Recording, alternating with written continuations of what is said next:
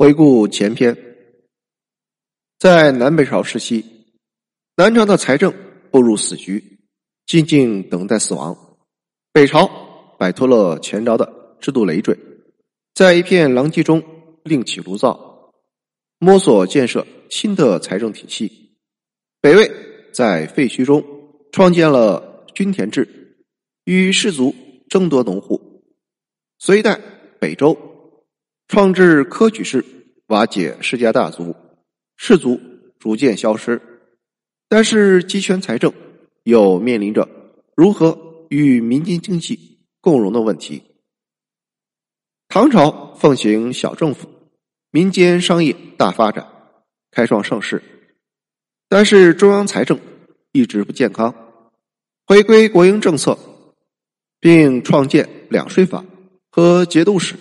解决财政问题，结束于地方割据，而宋元一度实现了财政收入与民间经济共繁荣，但是居高不下的军费带来了财政平衡问题。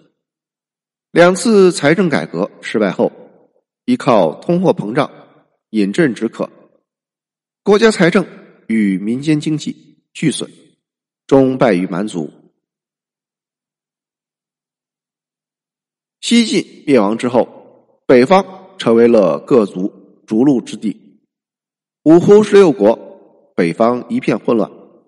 公元三百八十二年，苻坚基本统一北方。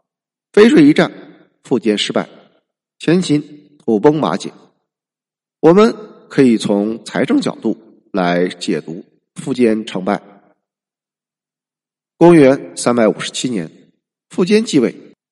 他任用汉人王猛进行改革，其一打击士族豪强，面对自己的七弟以及二十余士族豪强，苻坚学习春秋的晋献公，毫不犹豫斩杀了他们。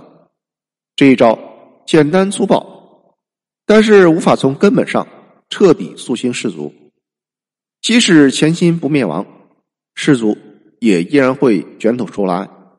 如同晋国的六卿专政，其二重视农业，允许流民返回种地，减轻农民负担，兴修水利，灌溉农田。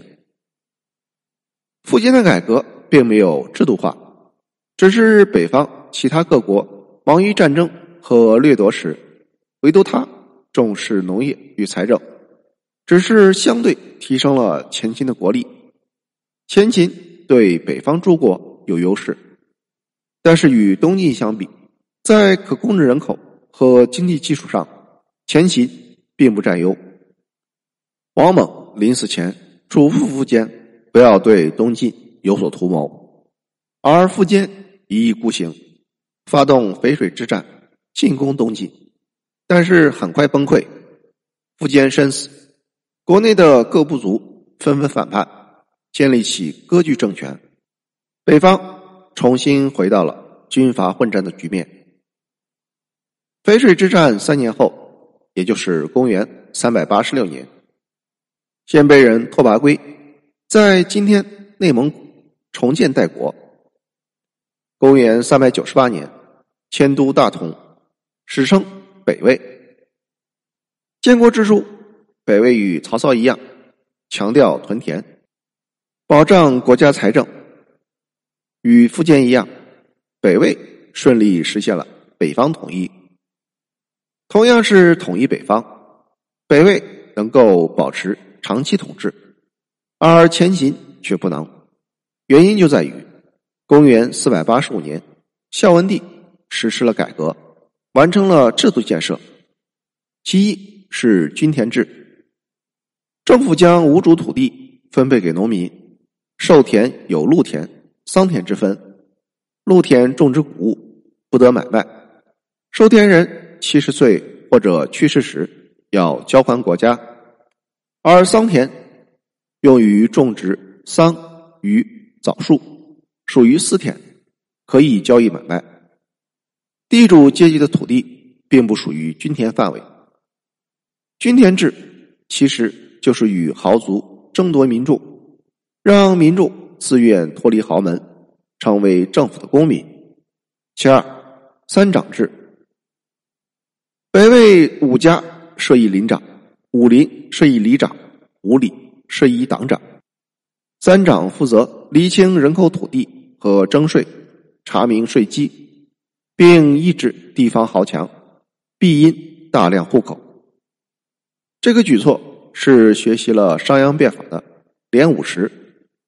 其三，租调，以户为单位进行征税，规定了以一夫一妻为征收单位，每年交纳帛一匹、粟二担的租调税，以定额田赋代替了汉代的定率田赋，税额固定，地产不增税，进一步增加了农民种地积极性。